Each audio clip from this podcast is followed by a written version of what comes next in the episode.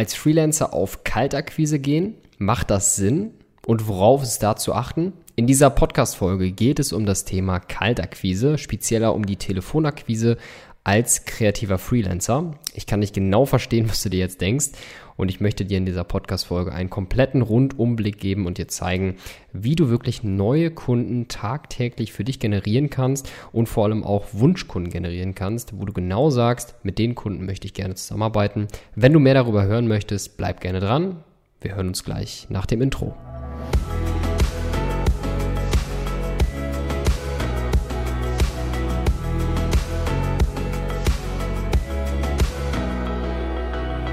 Willkommen zurück. Ich bin Philipp. Ich bin Freelancer als Foto- und Videograf schon seit mehreren Jahren. Und die Kaltakquise ist immer wieder ein Thema, gerade auch bei vielen, vielen Zuschauern, die mir dann eben entsprechend eine Nachricht schreiben, wie ich entsprechend auch neue Kunden generiere. Vorweg, Telefonakquise nutze ich gerne, um neue Kundenkreise zu gewinnen. Ich habe tagtäglich aber viele, viele Anfragen über meine Social-Media-Kanäle, über Weiterempfehlungen und über meine Partner, mit denen ich zusammenarbeite. Ähm, die Telefonakquise hat mir am Anfang sehr gut weitergeholfen, nutze ich aber heute auch noch, um neue Kundenkreise aus fremden Branchen zu gewinnen, um da einfach Erfahrung zu sammeln und um neue Projekte in diesen Bereichen ähm, für mich zu gewinnen. Und klar ist natürlich auch, dass die Kaltakquise für kreative Freelancer nicht wirklich das ist, was sie sich tagtäglich vorstellen zu tun. Es hilft aber wirklich sehr, deine Kunden zu verstehen und vor allem deinen Prozess zu optimieren und Neukunden zu generieren. Also diese Podcast-Folge wird für dich sehr spannend sein. Ich möchte dir ähm, viele Argumente dafür erklären und zeigen und möchte dir auch gerne ein Skript mit an die Hand geben. Dazu später aber mehr. Deswegen bleib gerne dran. Vorweg, warum überhaupt Kaltakquise per Telefon? Eine Kaltakquise ist ja einfach, dass du einen Menschen ansprichst, der im ersten Durchgang dich überhaupt nicht kennt, also kalt ist von dem Akquiseweg her. Und per Telefon ist es eben eine Möglichkeit, denn dort hast du als einziges Medium die Stimme. Und damit ist es extrem spannend, weil du entsprechend viele Telefonate machen kannst. Und wie ich schon mal gesagt habe, ist die Kaltakquise für Freelancer nicht das Idealste. Das kann ich auch voll verstehen. Aber ich möchte dir mal eine folgende Frage stellen. Was ist dir lieber? Möchtest du einen Kunden haben, der über eine Weiterempfehlung, über einen Freund kam, der deinen Preis vielleicht nicht zahlen kann, der viel rumdiskutiert, der überhaupt nicht versteht, was du machst, überhaupt dein Marketing nicht versteht und aus einer Branche kommst, wo du eigentlich auch gar nicht hin möchtest und vielleicht so ein bisschen aus dem privaten Bereich auskommt? Oder möchtest du einen Kunden haben, der wirklich passgenau aus einer Branche kommt, die du auch sehr gerne magst, die du verstehst, wo jedes Gespräch mit dem Kunden sehr wertvoll für dich ist und wo sich ein neues Netzwerk ergibt, ähm, das dir neben dem Projekt auch noch viele, viele andere Möglichkeiten gibt. Es ist klar, dass du dich natürlich gerne für den Kunden entscheiden würdest, der wirklich passgenau ist, der dir einfach auch weiterhilft, wo du nicht viel rumdiskutieren musst und wo du einfach Spaß beim Arbeiten hast. Und ein weiteres Argument für die Kaltakquise ist, dass es in der Geschäftswelt immer ein Prinzip gibt. Wenn alle einer Sache hinterherrennen, flüchte in die ganz andere Richtung. Das heißt, wenn alle an einem Punkt unterwegs sind, alle Instagram-Marketing machen, mit den gleichen Bildern, mit den gleichen Designs, mit den gleichen LUTs, mit den ähnlichen Texten, mit den gleichen Locations, dann fang erst gar nicht damit an. Geh in eine komplett andere Richtung, nutz vielleicht eine ganz andere Plattform oder nutz Instagram als Traffic-Plattform. Ich möchte nur, dass du verstehst, dass du nicht eine Sache einfach eins zu eins nachmachen sollst, die gerade total trendig ist, die gerade total in ist und dann fischst du in dem Becken, wo einfach jeder fischt. Deswegen musst du mit deiner Angel an einen ganz anderen Ort gehen, um da einfach viel frischen Wind reinzubekommen. Kaltakquise wird nur circa von 0,5 bis 1 Prozent der Freelancer ausgeführt. Das ist wirklich eine sehr niedrige Zahl. Und deswegen wirst du auch keine verärgerten Hörer haben, die dich abblocken, ähm, weil du einfach aus einem ganz anderen Bereich kommst und nicht wie jetzt aus der Versicherungs- oder Gewinnspielbranche, wo die Telefonakquise tagtäglich ist und wo die Prozentzahl wirklich sehr, sehr hoch ist. Zusammengefasst, die Kaltakquise ist der Nummer eins Weg, der beste und schnellste Weg, um neue Kunden zu finden. Daher ist es wichtig, dass du die folgenden Basics korrekt und vollständig verstehst. Basic Nummer eins: zur richtigen Zeit anrufen. Der wichtigste Punkt für ein erfolgreiches Telefonat ist, die Person überhaupt zur richtigen Zeit an den Hörer zu bekommen. Und deswegen solltest du dir auch Gedanken machen, wann du mit der Kaltakquise startest. Mein Tipp, an Montagen und Freitagen sind die meisten Menschen in Unternehmen nicht in dem mentalen oder in dem Mindset eben neue Möglichkeiten anzufangen. An Montagen will man gerade erst in die Woche starten. Man muss schauen, welche Dinge hochgekommen sind, welche Dinge erledigt werden müssen in der Woche da ist man wirklich nicht dafür offen für neue Möglichkeiten. An Freitagen ist es so, dass viele Menschen entsprechend abschalten, ein Wochenende rein wollen und einfach nicht in dem State sind, neue Möglichkeiten oder neue Produkte oder neue Dienstleistungen anzunehmen. Daher ist die beste Zeit am Dienstag, Mittwoch, Donnerstag morgens zwischen 8 bis 9 Uhr oder entsprechend von 9 bis 10. Das kannst du auch mal ausprobieren oder abends zwischen 17 und 18 Uhr. Da du natürlich mit Entscheidern telefonieren musst, also sprich mit Leuten, die in einem Unternehmen eine gewisse Entscheidungskraft haben, wirst du diese Entscheidungsträger auch nicht mitten des Tages irgendwo antreffen, sondern meistens sehr früh oder sehr spät, denn diese Personen sind natürlich jetzt dort, wo sie sind, weil sie entsprechend lange arbeiten und lange im Büro sind. Basic Nummer zwei Erledige deine Hausaufgaben. Bevor du überhaupt ein Telefonat durchführst, musst du die Basics und deine Hausaufgaben erstmal korrekt erledigen. Recherchiere dazu die wichtigsten Kontaktdaten deines Zielanrufs, also sprich da, wo du anrufen möchtest. Schreib dazu den Firmennamen auf, die Kontaktperson, die Adresse, Telefonat, E-Mail, Datum der Kontaktaufnahme und so weiter und so fort. Schreibe dir auch direkt auf, welche Dinge dir positiv auf der Website vielleicht auffallen, welche Unternehmen vielleicht auf der Website noch mit drauf sind, um so einfach ein bisschen Material für das Telefonat zu haben. Um diese Lead-Akte zu sammeln, nutze ich sehr gerne Trello. Trello ist eigentlich ein Projektmanagement-Board. Das heißt, du hast in diesem Trello-Board einzelne Spalten und in diesen Spalten sind einzelne Karten. Und diese einzelnen Karten können deine einzelnen Leads sein. Kurz zum Hinweis, ein Lead ist mehr oder weniger ein möglicher Kunde. Also wenn wir hier von Leads sprechen, sprechen wir von Menschen, die in irgendeiner Weise interessant sind und Neukunden werden können. Sammle also alle Kontaktinformationen, die ich gerade gesagt habe, in einem Trello-Board, sodass du die einfach für das Telefonat parat hast. Wenn du das Gespräch durchführst oder durchgeführt hast, hast du natürlich auch Notizen, die dir während des Telefonats aufgefallen sind.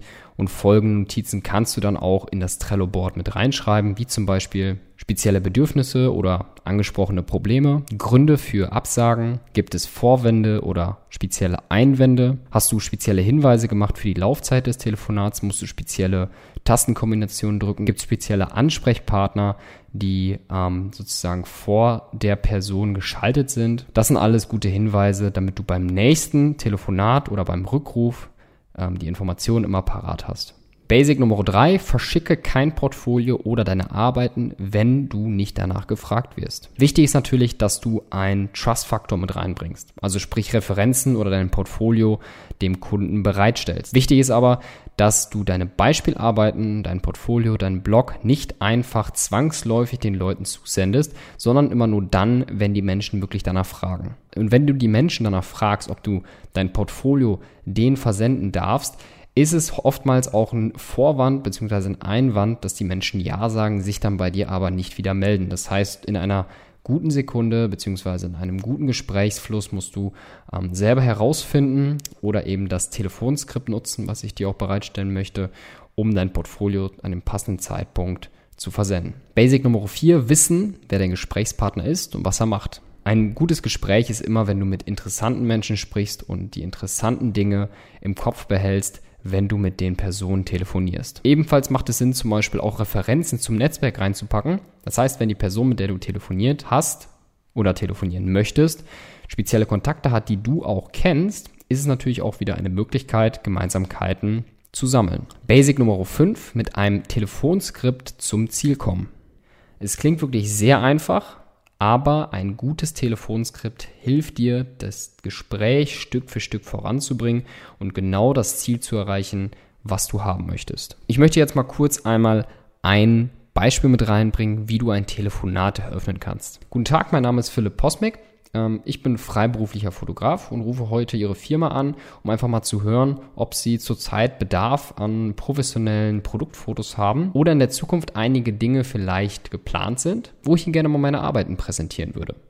Das kannst du natürlich auch machen, wenn du die Voicemail der Person antriffst, also sprich, wenn die Person nicht da ist und du auf die Voicemail sprichst. Denk aber natürlich dran, deine Kontaktinformationen, deine Kontaktdaten dazulassen. Wenn die Zielperson am Telefon ist, du den Opener gemacht hast, den ich gerade gesagt habe, und die Person weiter interessiert ist, kannst du natürlich weiter ins Gespräch kommen und weitere Themen besprechen. Da habe ich entsprechend ein Skript vorbereitet, was du dir kostenlos auf meinem Blog herunterladen kannst. Geh dazu auf foto-video-podcast.de.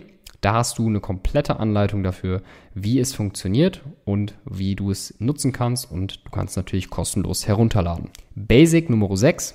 Nimm ein Nein auf jeden Fall nicht persönlich. Es ist nicht schön, man hört es auch nicht gerne, aber es passiert und zwar, wenn man auf Ablehnung trifft und der Kunde oder die Zielperson ein Nein ausspricht. Der Schlüssel ist aber, es einfach hinzunehmen, es nicht persönlich zu nehmen und einfach zu ignorieren. Ignorieren heißt nicht, dass du dein Skript weitermachst, sondern einfach zu sagen, okay, ist in Ordnung. Ich würde Ihnen gerne nochmal eine kurze E-Mail senden. Vielleicht wird es ja irgendwann nochmal relevant für Sie. Und so gehst du wirklich mit einem guten Punkt aus dem Gespräch, was nicht negativ ist, was aber entsprechend der Situation in Ordnung ist. Und Abweisung heißt ja in den meisten Fällen ja nur, dass die Person, das Unternehmen, wie auch immer, gerade eine andere Mission hat oder gerade anders aufgestellt sind oder einfach in einer ganz anderen Situation aktuell ist, das weißt du nicht. Es kann ja auch sein, dass das Unternehmen aktuell nicht so gut aufgestellt ist und einfach an anderen Dingen gerade ähm, ja sozusagen schraubt und einfach gerade in dem Moment deine Dienstleistung für die nicht relevant ist. Deswegen ist es nicht schlimm, das ist auch eigentlich keine Ablehnung, sondern einfach nur eine andere Ausrichtung. Bleib da aber ziemlich, ziemlich entspannt. Du kannst nichts verlieren. Und vor allem weißt du auch nicht, was in der Geschäftswelt alles passiert. Weil jeder Kontakt kann wiederum einen neuen Kontakt eröffnen und so das ganze Ding als Schneeball weiterlaufen lassen. Wichtig ist aber, dass du die Kontaktinformation der Person speicherst und auf jeden Fall die E-Mail abspeicherst, um ihr dann zum Beispiel eine E-Mail-Kampagne auszuspielen oder beim nächsten Newsletter die Information zu, zukommen lässt oder, wie ich jetzt im Basic Nummer 7 dir erklären werde, einen runden Abschluss finden.